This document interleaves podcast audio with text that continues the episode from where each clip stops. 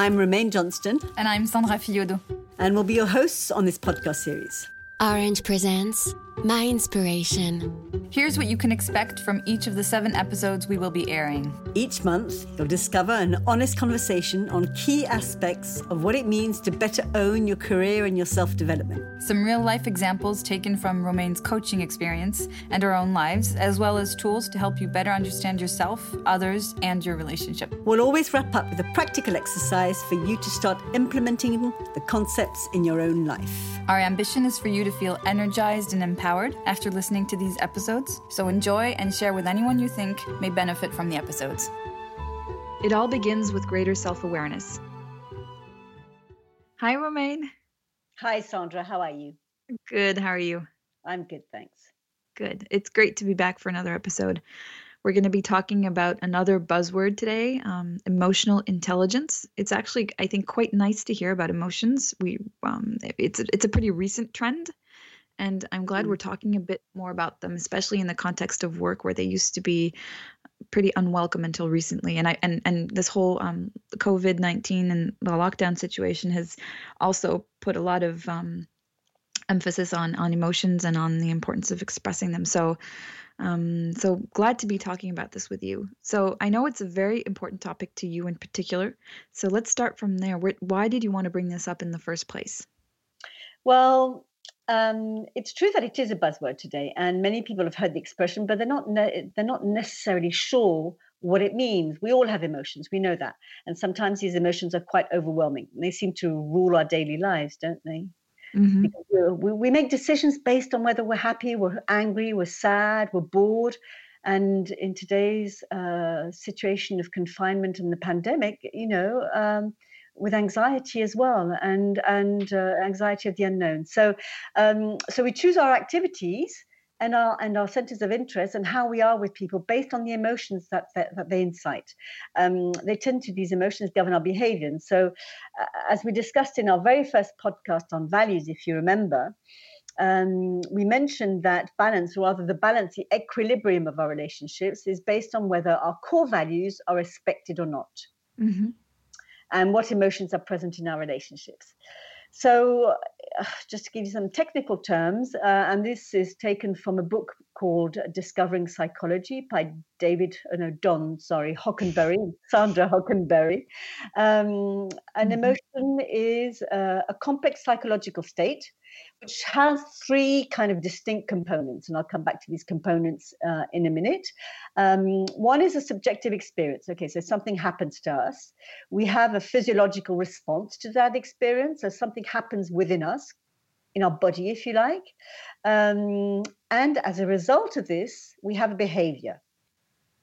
So, in other words, we have a conversation, what we hear is triggering, we have a physiological reaction, there's a surge of emotions, um, and then the result of this surge of emotions is that we act or we express our emotions in a certain way, and sometimes quite unskillfully. That's true. So, so the ability to understand, to express, and to control these emotions is what we call emotional intelligence.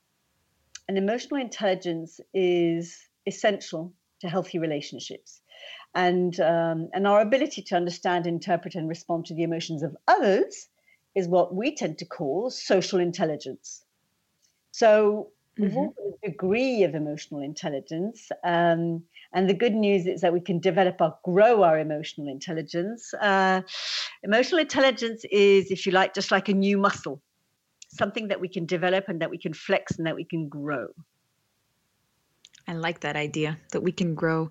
Um, but could we go back to uh, just a very basic definition of emotional intelligence? Because I feel we hear the term very often, and sometimes it feels like it's misused or misinterpreted. So, do you have like a, a very basic definition to guide us? Yeah, I mean, basic uh, is perhaps more complex than what people think. But mm. um, Daniel Goleman, who's an American author and science journalist and a, and a psychologist, uh, he helped to popularize emotional intelligence in 95, 1995 with his book, Emotional Intelligence. And in this book, he explains that there are, key, for him, five key elements to emotional intelligence. One is self awareness. So, understanding one's own emotions and strengths and weaknesses and rec- recognizing recognizing the impact of these uh, of these emotions on um, on others. Okay, uh, the second element beyond self awareness is self regulation. So we've become more aware of our emotions. Then how do we control them, or how do we re- redirect them, if you like, um, to adapt to the circumstances? So, self awareness, self regulation. The third, and there are five, the third is social intelligence. So, it's managing our relationships in a way that we can get on better with others, to get along with others, if you like. So it's our social mm-hmm. skill. And then comes empathy. And empathy is about considering people's feelings when we're making a decision. So it's the notion of intent, intention. What intention are we bringing into our conversations or into our decisions? Uh, and the third is motivation. So you have self awareness, self regulation, social skill, empathy, and motivation. And motivation is being aware of what motivates yourself and motivates other people. Mm-hmm. Is that helpful? It's very helpful because I when when I'm listening to you, I, I understand that I tended to think of emotional intelligence as a synonym for empathy or social skill, um, and it's much more than that actually. Yes, it goes beyond that. Actually, you're absolutely mm. right. It goes way beyond that. Yeah. So um, now that we know exactly what it is, what's the benefit of developing our emotional intelligence? What can we what do we have to gain? Um, yeah, I mean, it is really to, all to do with interaction because we're, we're all different, right? We're all we're all multiple. Uh, and we're all complex. Human nature is complex. And because we constantly interact with others, even people, hermits, you know, uh, in, in, a, in a forest, um, that he's interacting with the animals, with the trees, with his environment. And, mm-hmm. and every person that we interact with is just as complex as each one of us. You know, you've got your personality, I've got my personality. Um, and then we add people to it and it becomes more and more complex. And this complexity is heightened by parameters such as our relationships at home and at work. So your relationship at work is going to be impacted by what's going on at home, and mm-hmm. vice versa, of course. Your relationship at, at, home is impacted by your relationships at work, uh, and about how we interact with others in our teams, in the organization where we work, in our corporate culture, society at large and what's going on in the world. Just, I mean, just consider the virus. You know, just mm. consider the pandemic right now. Um, everything's intertwined. Everything leads on to, to the yeah.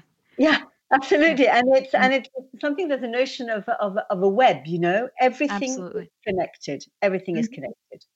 Um, and so, uh, just to give you an example, I was in Switzerland some weeks ago before lockdown, and there were 12 participants in the room and everyone every single one of them was of a different nationality. And there was not mm-hmm. one single swissess in the room. There these were all ladies. Mm-hmm. and we talked about nationalities and diversity and that was because that's one of my obsess- obsessions and they were all very curious about each other's nationalities. Um, but diversity goes way beyond nationality of course. Um, and it just so happened that one of the participants was chinese.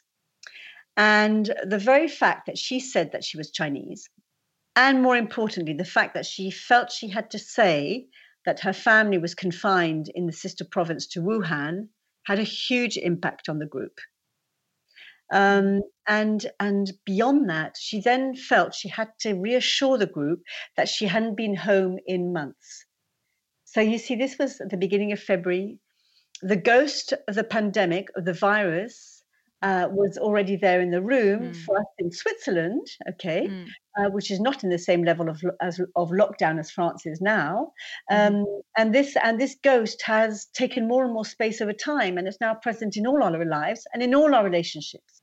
Uh, so everything is systemic, exactly what you just said, and everything has an impact on our relationships. Does that make sense? It really does. Yeah, definitely resonates yeah so mm. so so we need to understand ourselves that's where it all starts to be able to understand better others um, and that's what psychologists refer to as emotional intelligence and some experts even suggest that you know that in, emotional intelligence is even more important than iq in terms of overall success in life i mean isn't that crazy it's crazy and it's inspiring. It actually brings me a lot of hope. um, but so, like, do you have data to back that up? The fact that it's more important? Yeah. So so the Harvard Business Review, I mean, back in January 20, 2004. So it's quite old, but um, and, and that doesn't indicate that we were already talking and thinking about, and the experts were already doing mm. research mm. on emotional intelligence way back. Um, and uh, so this report in the Harvard Business Review, called, I think, What Makes a Leader, um, suggested that um, our ability to understand our effect on others and to manage ourselves accordingly, so in other words, our emotional intelligence, accounts for nearly 90% of what moves people up the ladder in an organization. So we're talking about success in your career, if you like. And mm-hmm. so it's, it's, almost as important as IQ uh, and technical skills. And I really, really fundamentally believe that somebody who has an amazing IQ, but who's incapable of interacting with others, mm. will not have the same success. Definitely not in their relationships, but will not have the same relation, the same success in their career. But they can learn to develop their emotional intelligence. Um, that's that's really really fascinating. But what what I find interesting is that all of this, you know, talking about systemic and um, the fact that everything is related and, and intertwined, is very much um, related to the specific kind of coaching that you do. Could you tell us a bit more about that specific coaching? Yes, I suppose that's why I'm talking about systemic so much because it really inhabits me. Um, mm-hmm. So yeah, I'm a certified systemic coach, uh, uh, if you like, a relationship coach, and I focus on relationships, whether whether it's with individuals or, or with with team coaching. Yeah? And um, and I focus on how I act and interact with others. Um, and I come from a systemic school of coaching, which looks beyond emotional intelligence to what we call relationship intelligence. So for those of you who are interested, uh, the powerful systemic coaching model that I'm talking about is called OR ORSC, O R S C, Organization and Relationship Systems Coaching. And uh, the model, which is, you know, way, I mean, more than 20 years old now, was developed by the Center for Right Relationships um, by a South African lady called Marita Fridjhon and her partner called um, Faith Fuller two amazing ladies that I really recommend that you look up. Um, so, as we said earlier, systemic means something that's system wide, that affects a group or a system.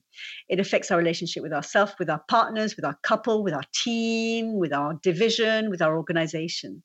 Um, and that also we talk about three types of intelligence emotional intelligence, social intelligence, and relationship systems intelligence. So, understanding what we create together beyond the individuals who are interdependent in one system. Does that make sense? It does, but I, I also feel that this last one, the relationship systems intelligence, is probably the one that at least I'm the least familiar with, and probably mm-hmm. our, our, listeners as well. Is there an, an like a, an exercise or something that you could share with us to put all of it into action and, and see how we can use these tools? There is, there is, and I'm really happy that you're asking me to, mm-hmm. you know, we, we try to always you love them. I do. I love them, and I and I like bringing these tools to our to our audience um, and to our listeners. And so, um, are you happy to play the game, Sandra? Sure, sure. Yeah. We're going to yeah. do a role play, okay? Okay. We're going to do a role play. And I'd like you to project yourself into a relationship that's important to you, where there's a little bit of a hotspot. Okay. Mm-hmm. So it's a real situation, a real relationship that you're in right now or that you've experienced recently. Um, a situation that's niggling you, that has upset you or annoyed you or saddened you, and that's important. I'm not going to ask you for the details, so don't worry about that. Um, and we're going to play out a conversation between you and the person involved. And you are going to relive that conversation. You're going to embody it, if you like. And this is a challenge, okay? So you really have to be in contact with the situation, in contact with the emotions, and be prepared to embody the different people. Mm-hmm. Um, and listeners, you can play this out for yourself in your sitting room or somewhere where you've got a bit, a bit of space. Make sure you're on your own. Make sure that you there is peace and quiet. Uh, if you have enough room, stand up. And if you don't, do what Sandra's going to do, I think, and you draw it on a piece of paper. Is that what you're going to do, Sandra? Yeah, I can't stand. I need my mic, but yeah, I'll draw it. Mm-hmm. Okay, so you're going to draw it on a piece of paper, and uh, draw an equilateral triangle on your piece of paper, Sandra. And you, listeners, imagine an equilateral triangle on the ground. You, Sandra, are standing at one corner. You're not looking at me. You're just listening to me. But you are Sandra talking to mm-hmm. the other person who's in a second corner of the triangle. Mm-hmm. So, what's that person's name, Sandra? Let's give them a name. Um, let's call that person Dominic. Okay. So, Sandra, you at one corner are standing opposite Dominic in the second corner. And we'll talk mm-hmm. about the third corner later. So, Sandra, you're standing on the first corner. And from that position, I would like you to talk to Dominic. You're no longer talking to me, you're talking to Dominic, and you are going to express your emotions. Say what you really have to say to Dominic. Over to you. Okay. Dominic, I, I wish you would include me um, a bit more often and, and in certain discussions in certain meetings um, about the strategy that you're working on. Um, first, it, it makes me feel excluded and it's not a very nice it's not a very comfortable feeling but beyond that i feel that the the company would definitely benefit the business would benefit from our discussing from bringing together our different viewpoints our our different experiences and um, and and finding solutions and ideas together i'm i'm a firm believer in in in working together in teamwork and I, you know, I beyond the, this feeling of exclusion that's that's quite uncomfortable. It, I, I just feel that it's a it's a waste. It's a waste of our our combined talent, and and I really wish we could find a way to work together more efficiently or more frequently. Anything else that you want to say to Dominic? No, I think that's about it. Sure. Mm-hmm. Okay. Now you're going to shake off Sandra. Really shake it off physically. That will help. Even if you're sitting okay? Shake your shoulders shake your arms change position. And you're going to cross the room. You're going to metaphorically cross the room and you're going to go and stand in dominic's corner and you're going to face sandra. Okay? Are you there? Mm-hmm. yeah. And you're going to imagine you are dominic. You're dressed like dominic you look like dominic you step into dominic's shoes become dominic Mm-hmm. Feel, feel like Dominic. Mm-hmm. And I would like you to feel yourself your way into that conversation and answer Sandra. What do you say to Sandra? Um, Sandra, you need to understand that I've been here for longer. These are topics I've been working on for quite some time now. Um, I know the, the, the clients better than you do. I have more experience on what's worked and what hasn't worked in the past. Um, and I've been working on this project with this other coworker, and we really need to finalize it together. It's important for our working relationship, and we can't include you at this stage.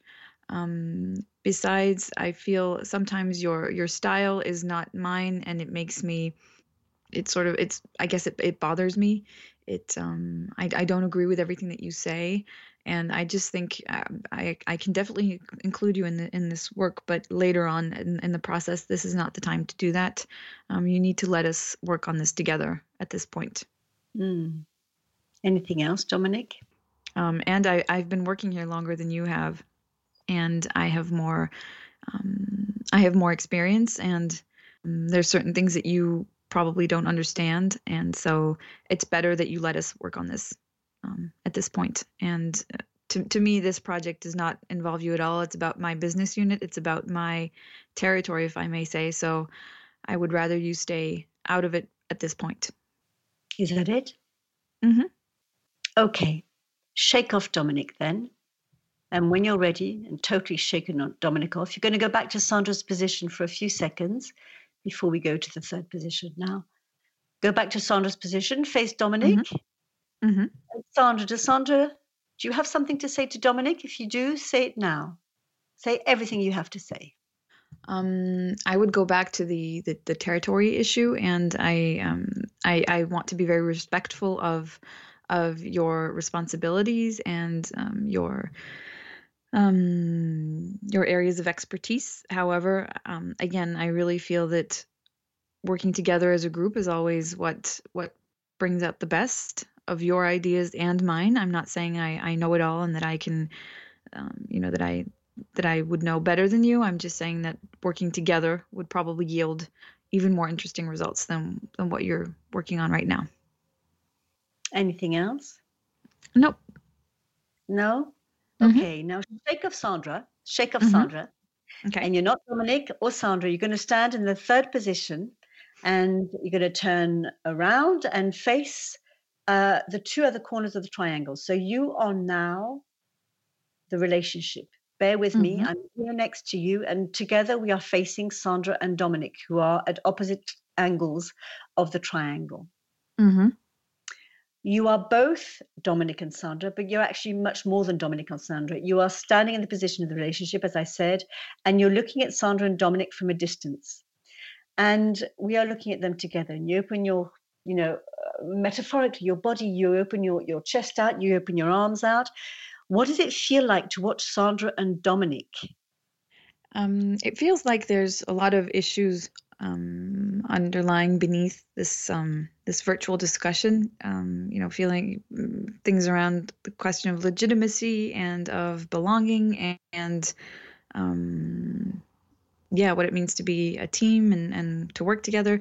Um, but I would say, and and this seems too obvious to to even mention it, but it feels like they really need more than just a virtual discussion. That they they would need to to really lay it all out and, and speak and talk, mm. have this mm. discussion.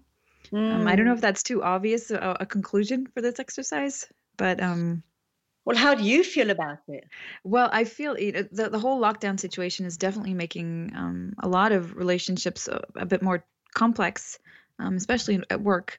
Um, but I feel that probably waiting for the end of lockdown to have certain discussions is not the right option, um, and that um, I probably need to be creative in finding ways to create um, discussions that despite not being able to see each other and, and be next to each other um, you know yield results that are that are beneficial to all mm. involved so, so if you step back into Sandra's shoes, you can leave, leave the relationship. You become Sandra again. What can you, mm-hmm. Sandra, decide to do? Uh, and really decide to do. I'm talking about action and not action, right. as you say, six months down the line. Huh? Right. Well, I, I'm I'm gonna I'm going to to find um, a way. I'm I'm actually thinking about it as we speak, but you know, to find a way to create a, to, uh, a space for discussion, um, and just a discussion that would be not open to you know the all the interpretation that goes on when you're having mm. um, discussions on Slack or Team or whatever, and and uh, you know, situations like the one that we're experiencing are are perfect for inter- misinterpretation and um, and feelings of loneliness. So uh, try to, to, to create a discussion that would be as close as possible to an actual discussion. So you know, mm. an actual face to face discussion. So I'm gonna I'm definitely gonna get to that next mm. week. thank you, thank you for that. And I would encourage you to use a tool where you can actually see each other um, right, and, right. and uh, connect with the eyes and and and and yeah, read each other's body body language. Mm. Um, Thank you so much for that, Sandra. I'm, I mean, I hope that this has helped in a certain way, and I hope that you listeners have actually understood what it means to actually step out of your own shoes and and and into someone else's shoes and, and to be able to step back from both those people and to to gather some learning from from the relationships perspective. And what do you do with that learning yeah? Where do you take it from there? Yeah. Yeah, yeah I, I loved it oh man thank you for sharing this. It, it was um kind of uncomfortable and, and strange to be doing this, you know, physically apart from you and um, and sharing something quite personal. But um, I, I think it's very interesting. We we all more or less tend to have the habit of putting ourselves in in other people's shoes but putting ourselves in the relationships shoes i think is is very uh, mm. gives a, a very interesting perspective. So thank you so much for sharing it. So in our next episode we'll dig even deeper into self-awareness and we'll be discussing unconscious bias one of my favorite topics um, and how it impacts our behavior and how we can limit that impact. So stay tuned. We're looking forward to it yeah, thank you, Sandra. And before before I talk about next next podcast, I like to to pay tribute to you too, and to thank you and appreciate what you what you just um, you know agreed to do because it does take you to to sometimes difficult places, and it is in a difficult environment with the pandemic, and we're doing this virtually, so we're not even in the same room. So right. thank you to you, and thank you to their listeners for uh, for their patience too, because uh, and their understanding. So yes, next time we'll be talking about unconscious bias, and uh, in the meantime, thanks for for listening today, and over to you for your relationships. Thank you so much. We'll speak soon.